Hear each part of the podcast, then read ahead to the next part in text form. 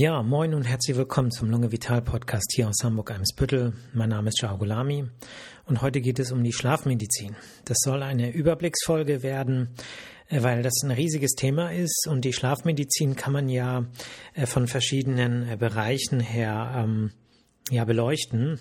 Also man kann sagen, es ist ein interdisziplinäres Fach.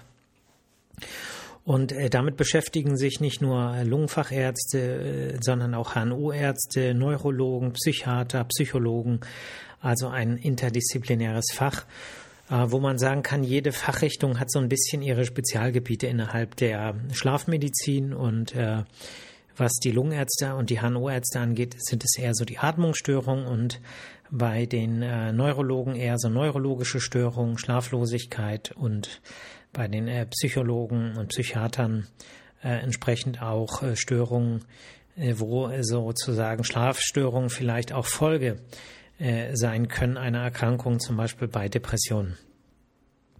Ja, was ist überhaupt die Funktion des Schlafes? Die äh, Funktion des Schlafes, muss man sagen, ist nicht so richtig klar. Also man weiß viel mehr noch nicht, als man darüber weiß, wofür der Schlaf gut ist.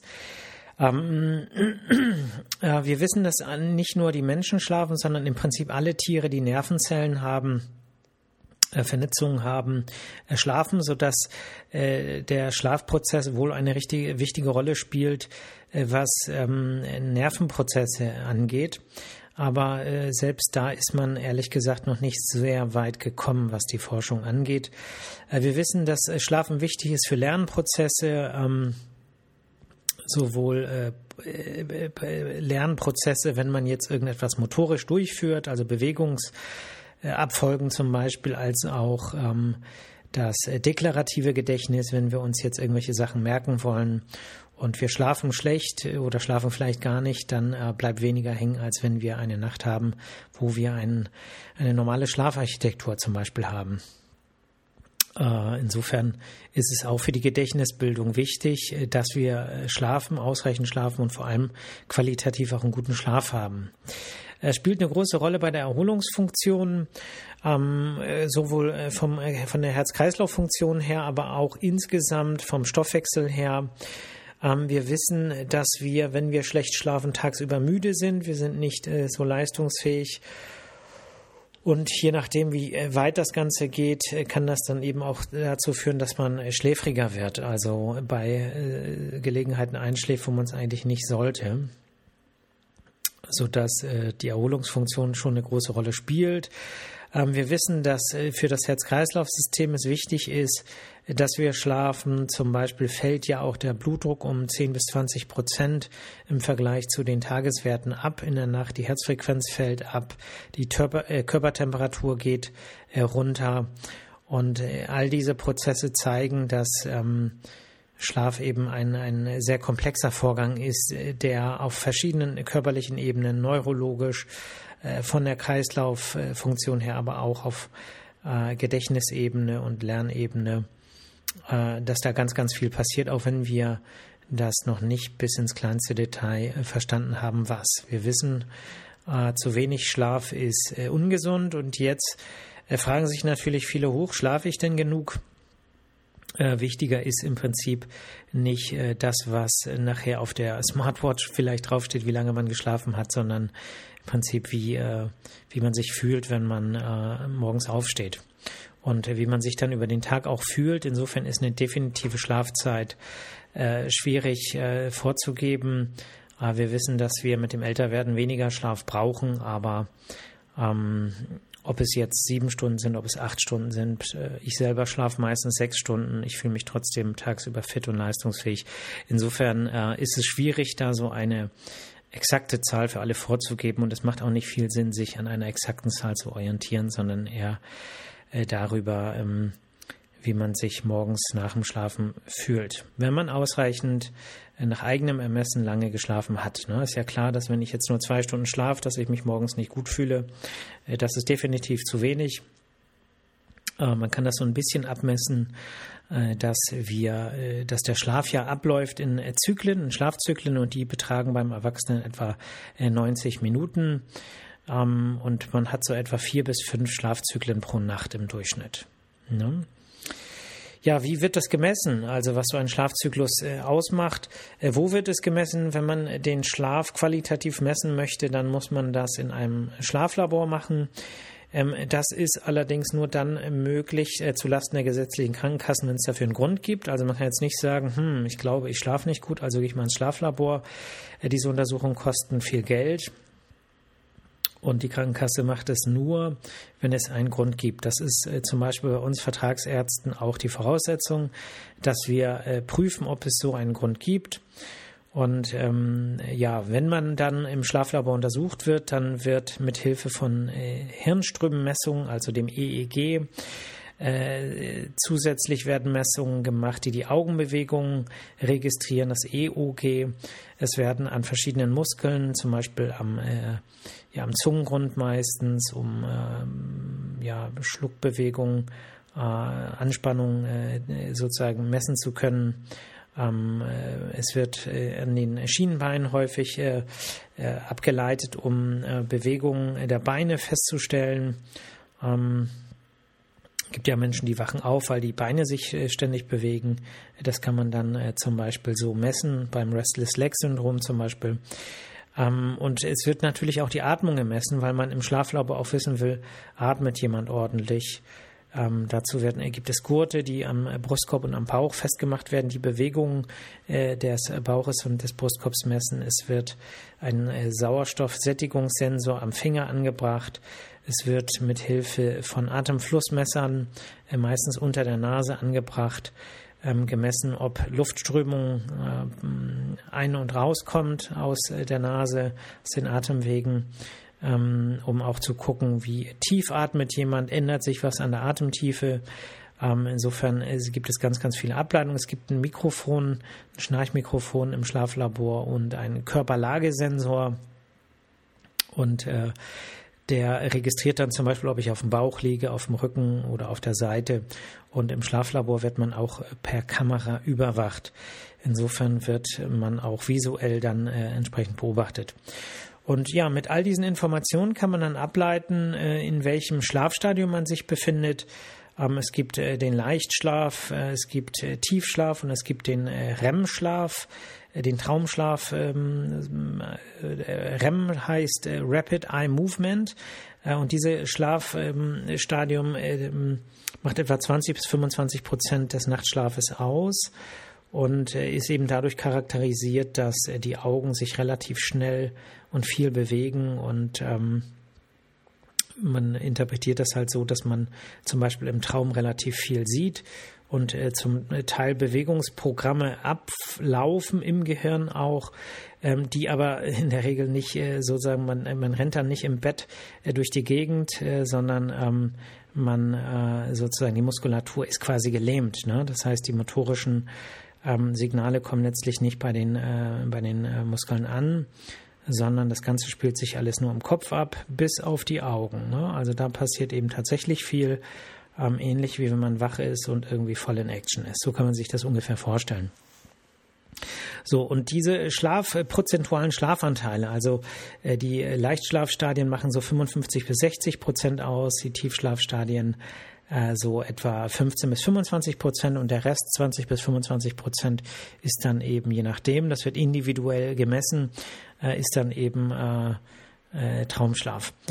Und ähm, das ist wichtig, dass die Anteile etwa so sind. Ähm, wenn die Schlafarchitektur gestört ist, wenn zum Beispiel der Leichtschlafanteil höher ist, als jetzt äh, es sein soll, oder der Traumschlafanteil sehr, äh, sehr gering ist, dann hat das häufig auch eine schlechtere Schlafqualität äh, zur Folge. Man fühlt sich dann eben am nächsten Tag weniger gut, wie wenn man eben diese klassische Verteilung hat. Äh, wie kann es dazu kommen? Es gibt verschiedene Ereignisse, die dazu führen können, dass man geweckt wird ich glaube, wir wissen alle, dass wenn wir mal dringenden Handrang haben, auf Klo müssen, äh, dass uns das manchmal aufweckt und wir ähm, äh, sozusagen dann ähm, ja, wach werden und zur Toilette gehen und uns dann hinlegen und in der Regel auch wieder einschlafen. Ähm, oft ist es aber so, dass mehrere Dinge zusammenkommen. Ja, es bedeutet, der Harndrang alleine ist nicht ausreichend, äh, wach zu werden und dann passiert noch irgendwas. Wir hören vielleicht irgendein Geräusch Oder äh, wir haben vielleicht einen Atemaussetzer, wir schnarchen und diese Vibration äh, führt jetzt dazu, oder die Partnerin, der Partner schnarcht. Ähm, all das kann sich natürlich auch summieren und dann zu solchen Weckereignissen führen. Insofern muss man auch immer sich fragen, wenn ich äh, nachts wach werde zum Wasser lassen, äh, habe ich zum Beispiel, kommt dann auch wirklich was, wenn ich auf Toilette bin? Oder gehe ich eher auf Toilette, weil ich denke, was soll ich jetzt sonst machen? Ne? Ich bin wach geworden, äh, damit ich nachher nicht muss, gehe ich lieber jetzt. Also äh, da muss man schon so ein bisschen differenzieren. Ähm, gut, also die Schlafarchitektur, die guckt man sich natürlich im Schlaflabor an. Hm, was sind die Voraussetzungen? Also man muss zu, zu einem äh, Vertragsarzt gehen, wenn man das äh, vor der Krankenkasse auch äh, sozusagen erstattet oder übernommen äh, bekommen möchte. Und die Vertragsärzte sind verpflichtet, zu prüfen, ob es einen Grund gibt, eine, Untersuch eine Voruntersuchung zu machen. Und dann wird erstmal eine Polygraphie gemacht. Das ist sozusagen eine abgespeckte Version einer Schlafuntersuchung, wo man streng genommen nur die Atmung des Schlafes untersucht. Also die EEG, die Hirnströme, die Muskelbewegungen, die Kamera und das alles ist alles gar nicht dabei, sondern man misst letztlich nur die Atmung. Das ist aber die Voraussetzung, dass man diese Polygraphie macht, um hinterher Patienten auch ins Schlaflabor überweisen zu dürfen. Das ist so wie, wie eine vorgeschaltete ähm, und äh, Untersuchung, ähm, die ähm, häufig eben auch sinnvoll ist, wenn jemand auch äh, wirklich äh, Probleme mit der Atmung im Schlaf hat. Äh, wenn aber das Problem vielleicht ein ganz anderes ist, also Schlaflosigkeit, äh, aus anderen Gründen, da kommen wir gleich noch drauf zu sprechen, dann ähm, kann natürlich auch sagen, hm, macht es nicht so richtig Sinn, aber es ist eben eine Vorgabe. Ja, was gibt's für Schlafstörungen? Es gibt Ein- und Durchschlafstörungen.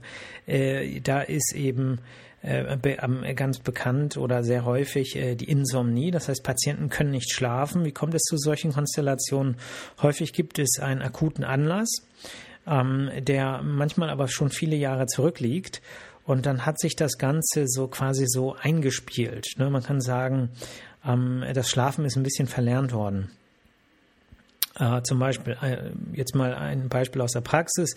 Jemand hat ein, eine, ein, ein Todesfall in der Familie oder ein anderes einschneidendes äh, Erlebnis, eine Scheidung oder ähm, irgendein Trauma.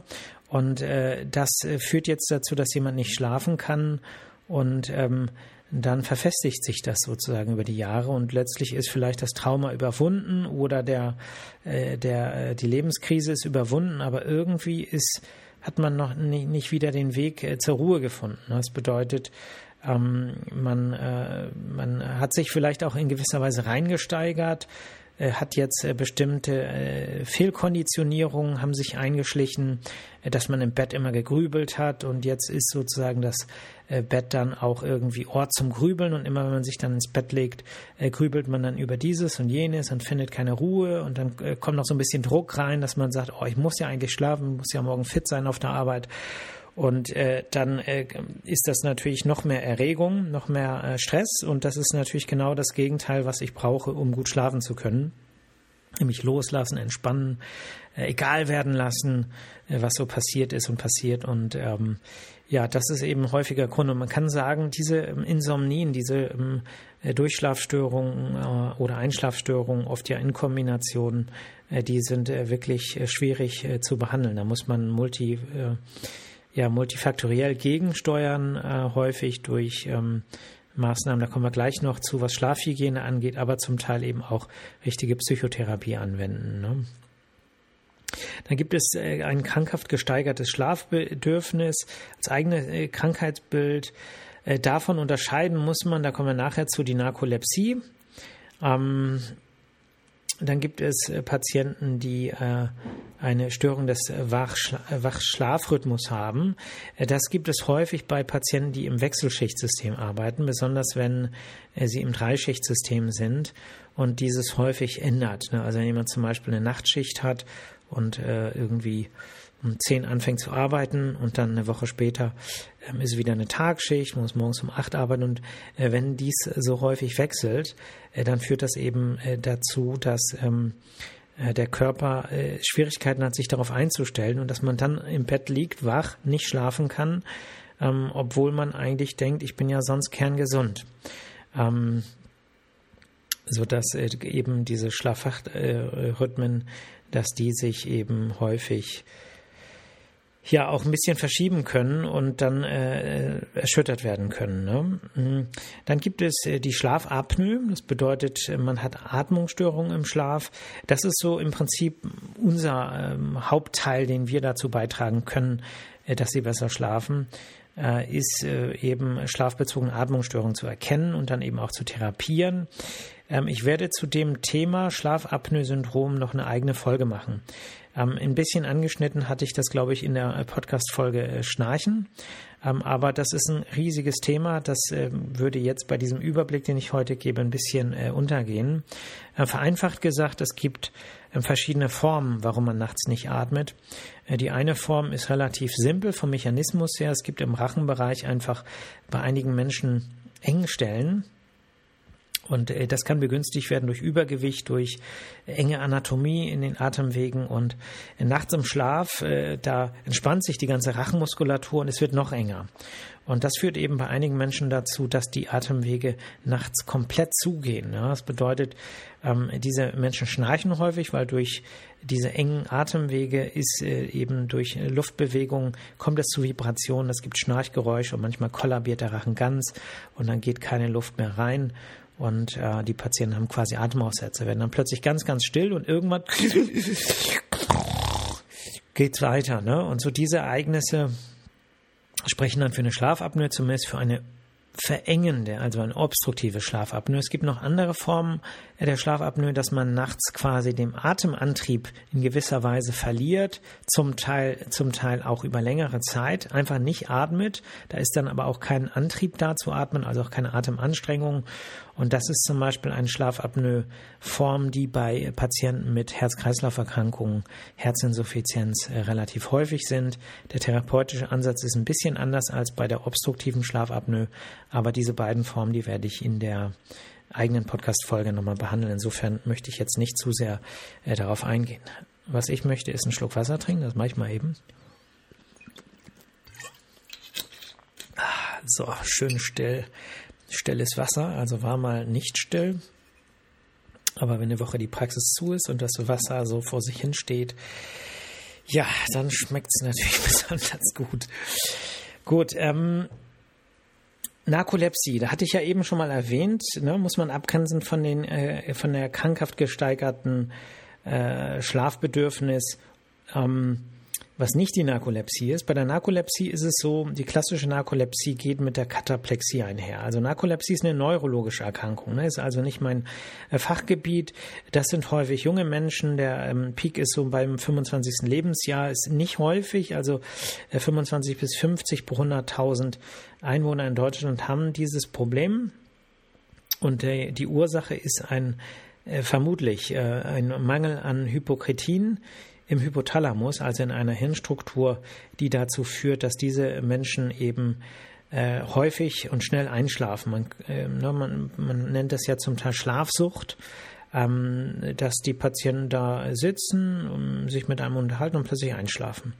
Ähm, Kataplexie ist ein Symptom, äh, wo es, äh, also das tritt bei der Narkolepsie nämlich bei der klassischen immer äh, zusammen auf, also nicht gleichzeitig, aber wenn man die Patienten fragt, dann sagen diese Patienten oft, sie stehen irgendwo ähm, und plötzlich äh, werden die Beine weich und äh, sie kippen plötzlich um. So. Und das ist eben äh, dann häufig bei emotionalen bei starker emotionaler Erregung tritt das auf. Ne? Zum Beispiel jemand freut sich richtig doll und plötzlich kippt er um. Oder jemand hat richtig Angst ne? und die Beine werden weich und jemand kippt um oder jemand lacht sehr stark, also ähm, oder ist sehr wütend. Ne? Also, also so starke emotionale Erregung, das kann dann zu dieser äh, Kataplexie führen. Und ähm, ja, wenn der Verdacht auf eine Narkolepsie besteht, dann äh, ist es eben so, dass man sich bei einer Schlafmedizinerin oder einem Schlafmediziner am ehesten mit neurologischem Background äh, vorstellen sollte.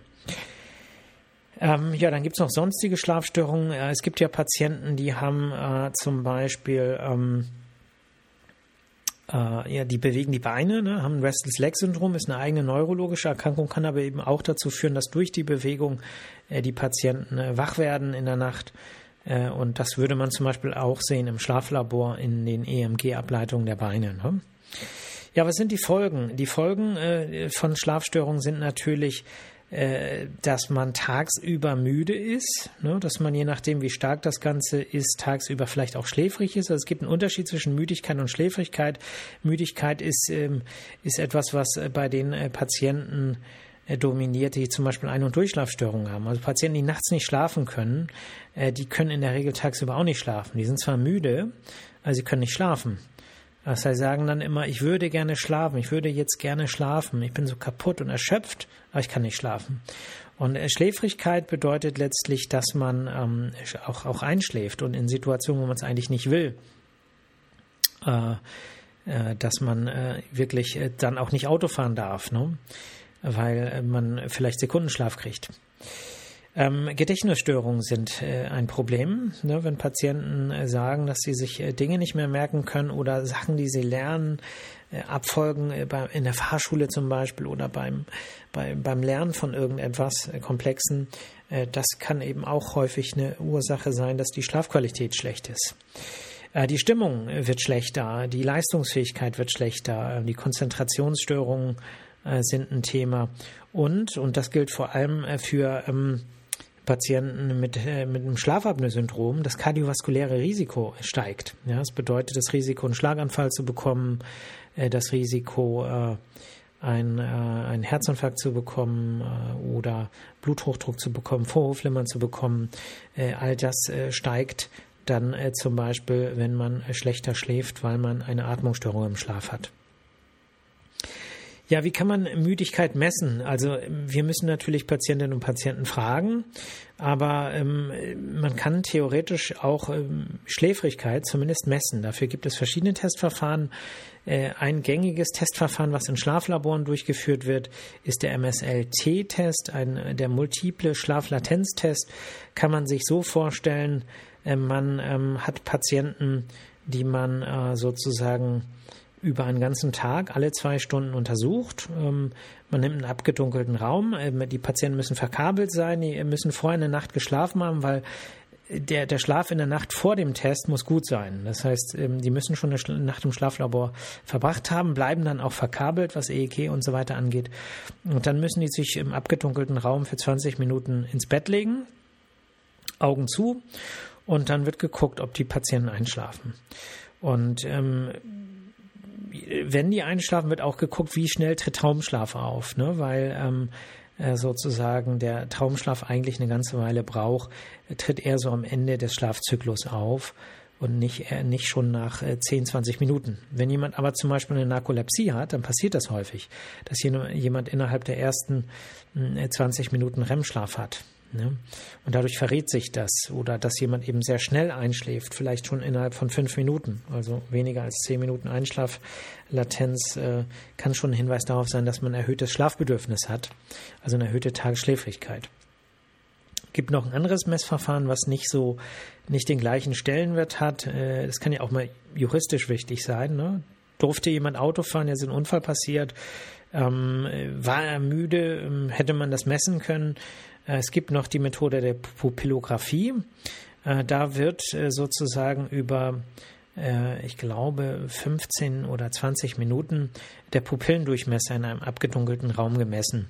Und je mehr der variiert, je, je weniger der konstant ist, desto eher ähm, ist die, äh, gibt es eine Schläfrigkeit. Ne? Und die Pupillographie, äh, das ist eben auch eine sehr elegante Methode, ähm, was ich nicht weiß, ist, wie weit die jetzt ähm, auch vor Gericht äh, wichtig sein könnte, wenn es mal zu, äh, zu irgendwelchen äh, Prozessen äh, kommt.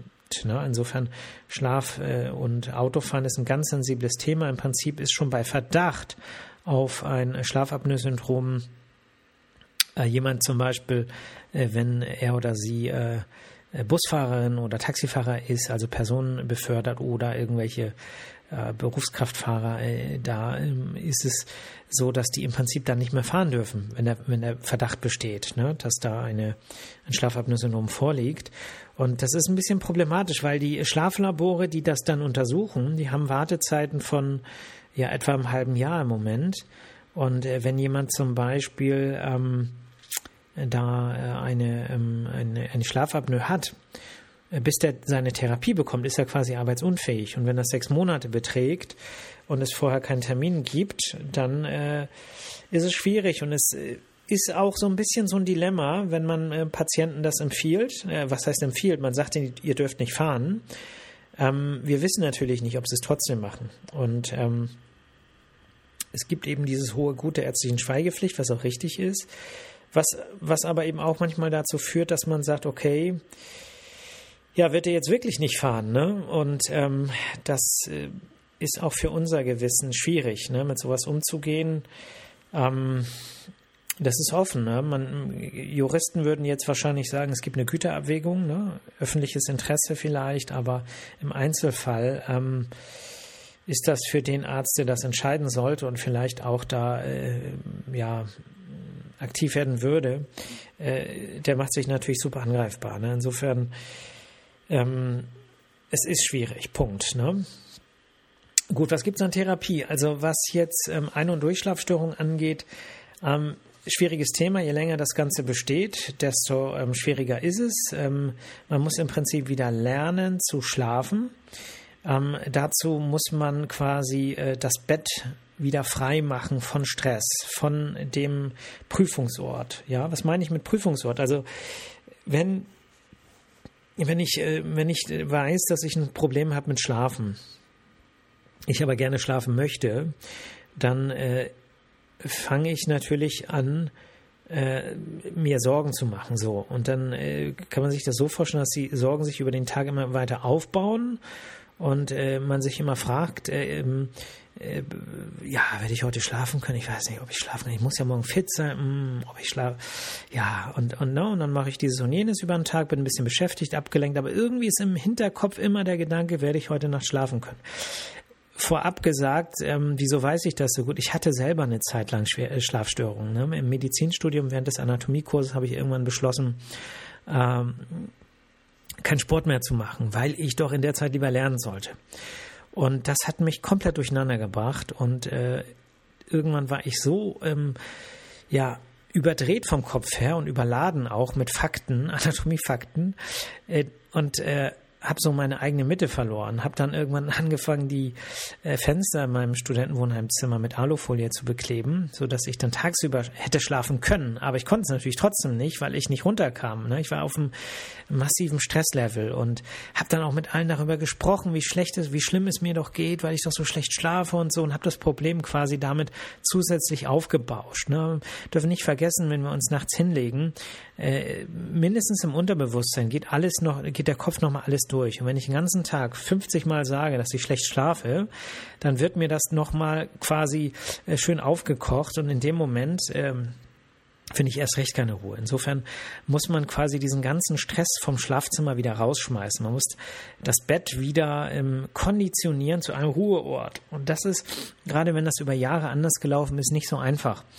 Ähm, ich muss erstmal darauf achten, dass die Temperatur äh, passend ist. Ja, eher ein bisschen kühler als zu warm. Ähm, ich muss äh, sozusagen äh, die, ähm, das Feng Shui des, des Schlafzimmers so haben, dass ich auch das Gefühl habe, ähm, mich beschäftigt jetzt auch räumlich nichts mehr hier. Ne? Also ähm, ja, und dann alle Gedanken, die kommen, die sich anmelden. Es meldet sich ja immer ganz viel. Ne? Das heißt so, oh, ja, habe ich das, äh, ich muss doch noch das anmelden, ich muss noch eine E-Mail verschicken und so weiter. Gedankenstopp einlegen, das klappt immer ganz gut, wenn man sagt, okay, ich schreibe das jetzt mal auf einen Zettel, den Zettel lasse ich da irgendwo auf dem Tisch liegen. Und da ist es und ich beschäftige mich morgen früh von mir aus damit, aber heute nicht mehr. Ähm, dann äh, ist es so, dass wenn ich mich dann wälze im Bett, ja, das bedeutet, ich merke, ich schlafe nicht ein, dann sollte man sich nicht im Bett wälzen und äh, sich darüber ärgern, sondern sollte sich eine gefühlte Zeit überlegen, aber gefühlt, ja, bloß keine Uhr hinstellen, die dann irgendwie sichtbar ist und oh, jetzt schon eine halbe Stunde später, äh, sondern man sollte äh, da von Zeit zu Zeit fühlen, so, ne, wie ist so meine innere Erregung? Fühle ich mich jetzt irgendwie ähm, sauer, ärgere ich mich jetzt, dass ich nicht schlafen kann. Und wenn das äh, der Fall ist, dann äh, aufstehen, den Ärger aus dem Schlafzimmer mitnehmen in ein anderes, also wenn ihr mehrere Zimmer habt, im Studentenwohnheim hatte ich es leider nicht, aber ich äh, bin dann sozusagen in den Gemeinschaftsraum gegangen Und nicht im Bett ärgern, ja? Auf der Couch ärgern, von mir aus auf der Couch müde sein, nicht schlafen, sonst was aber äh, nicht äh, nicht ärgern, ja und jetzt auch nicht gerade äh, den spannendsten Thriller äh, des des Lebens im Fernsehen gucken oder den das gruseligste Buch lesen, sondern irgendetwas machen, was jetzt auch nicht emotional oder äh, von der Spannung her euch noch weiter hochfahrt, ne? Äh, sondern ähm, äh, quasi äh, runter. Ja, dann äh, irgendwann wieder nach einer gefühlten, ähm, ne, auch wieder nach Gefühl gehen, nicht nach einer Uhrzeit, das bringt mehr Stress rein. Und dann sagen, so, jetzt gehe ich wieder hin und leg mich wieder hin. So, und dann immer wieder die gleiche Taktik anwenden. Es kann sein, äh, dass man mehr Zeit auf der Couch oder irgendwo anders verbringt als im Bett. Ähm, aber diesen, diesen Druck, den muss man aufrechthalten und tagsüber den Druck nicht rausnehmen. Ja? Selbst wenn es euch schlecht geht, ihr müde seid, natürlich Rücksicht nehmen, kein Auto fahren, äh, auch nicht Fahrrad fahren, ähm, äh, sondern äh, sichere Wege äh, finden, um von A nach B zu kommen. Ähm, aber so kann man eben so einen gewissen Schlafdruck aufbauen. Und äh, wichtig ist die Regelmäßigkeit. Ne? Wir hatten ja eben über die Schichtarbeiter gesprochen oder Schichtarbeiterinnen. Ähm, das ist ein Thema, äh, wo man äh, wieder eine Regelmäßigkeit reinbringen muss. Das bedeutet, ähm, wenn man jetzt mal Ferien hatte oder Urlaub oder sonst was und das hat sich alles komplett verschoben, äh, der Körper ist ein Gewohnheitstier, der Mensch ist ein Gewohnheitstier. Ähm, er braucht das. einen gewissen zeitlichen Rahmen muss ja nicht exakt auf die Minute sein, aber so ungefähr um die und die Zeit gehe ich ins Bett und ungefähr um die und die Zeit stehe ich auf. Ne? Es fällt einem dann leichter. Es fällt einem leichter, wenn man äh, da so eine gewisse äh, Regelmäßigkeit äh, reinkriegt. Ähm, was Schlafstörungen angeht, die aufgrund der Atmungsstörungen entstehen, Schlafapnoe-Syndrom, da hatte ich ja gesagt, das werde ich heute nicht behandeln, sondern das kommt dann in der Folge zum Schlafapnoe-Syndrom, die separat gemacht wird in einigen Wochen. Ähm, da gibt es ähm, ja, Überdruckbeatmung, Operationsverfahren, zu denen ich sehr kritisch stehe. Ähm, das ist wie gesagt ein anderes Thema. Ähm, ja, wenn es äh, Schlafstörungen sind, zum Beispiel im Rahmen von Depressionen, da ist eben die Psychotherapie äh, in Kombination mit Verhaltenstherapie wichtig, aber manchmal eben auch eine medikamentöse Therapie, eine antidepressive Therapie mit sedierenden Antidepressiva, ähm, die häufig zum Einsatz kommen, aber das sollte dann unter Federführung einer, äh, eine, äh, eines Psychotherapeuten erfolgen. Äh, das mache ich zum Beispiel auch nicht. Das sollen dann die Fachleute machen, die damit auch die meiste Erfahrung haben. Äh, vorsichtig sollte man sein bei jeder Form von Schlafmitteln. Es gibt äh, zwar Schlafmittel, die ähm, körperlich nicht abhängig machen. Es gibt ja einige, die machen es definitiv, Benzodiazepine äh, zum Beispiel. Ähm, aber es gibt eben auch Schlafmittel, die ähm, äh, körperlich nicht abhängig machen, aber psychisch abhängig machen. Also man kann sagen, jedes Hilfsmittel, ähm, was man zum Schlafen äh, anwendet, macht so eine gewisse äh, psychische Abhängigkeit, die ist bei pflanzlichen Produkten wie Johanneskraut oder Baldrian äh, nicht so problematisch, aber bei ähm, äh, den sogenannten ZEP-Substanzen, zum Beispiel Zoplikon, Zolpidem, ähm, bei all diesen Substanzen, die da, damit ja werben, äh, ist auch Vorsicht geboten aufgrund der psychischen Abhängigkeit. Insofern bin ich kein Freund der medikamentösen Therapie von Schlafstörungen, ähm, weil das etwas ist, wo man eher mit Verhaltenstherapie gegensteuern sollte. Gut, ähm, ich glaube, das Wichtigste habe ich gesagt. Äh, Schlafmedizin ist ein spannendes Thema, ein interdisziplinäres Thema und ähm, je nachdem, ob es eher die Atmung ist oder eher die Schlaflosigkeit, Durchschlafstörungen, die vielleicht nichts mit der Atmung zu tun haben, so würde ich immer darauf achten, zu welchem Schlafmediziner, welcher Schlafmedizinerin ich gehe. Äh, wenn ich mich in einem Schlaflabor untersuchen lassen möchte, gilt das natürlich auch. Die Schlaflabore, die äh, eher von Internisten oder HNO-Ärzten geführt werden, die sind natürlich nicht so erfahren, was äh, Insomnie oder Narkolepsie oder so etwas angeht, auch wenn die äh, breite Facharztausbildung oder besser gesagt die Ausbildung zum Schlafmediziner ist ja keine Facharztbezeichnung, sondern eine Zusatzbezeichnung. Da muss man ja natürlich äh, sich mit allem beschäftigen. Aber letztlich äh, ist man immer in dem gut, was man häufig macht. Und deswegen sollte man auch da genau hingucken. Gut. Ähm, wir haben nächste Woche wieder auf. Insofern haben wir ab nächster Woche wieder normale Sprechstunde. Ähm, ich hoffe, dass ihr das Wochenende genießen könnt, ähm, euch eine schöne Zeit machen könnt, etwas für eure Gesundheit tut, auch die seelische Gesundheit. Und ähm, ja, dass ihr nett zu euch selber seid, gut auf euch aufpasst, ab und zu ein bisschen über die Stränge schlägt. Ähm, das muss irgendwie auch sein, ist auch wichtig für die psychische Gesundheit, aber eben in Maßen. Und ähm, ja, dann wünsche ich euch ein schönes Wochenende und ihr hört mich nächste Woche Freitag wieder. Hakuna Matata. Bis dann. Ciao.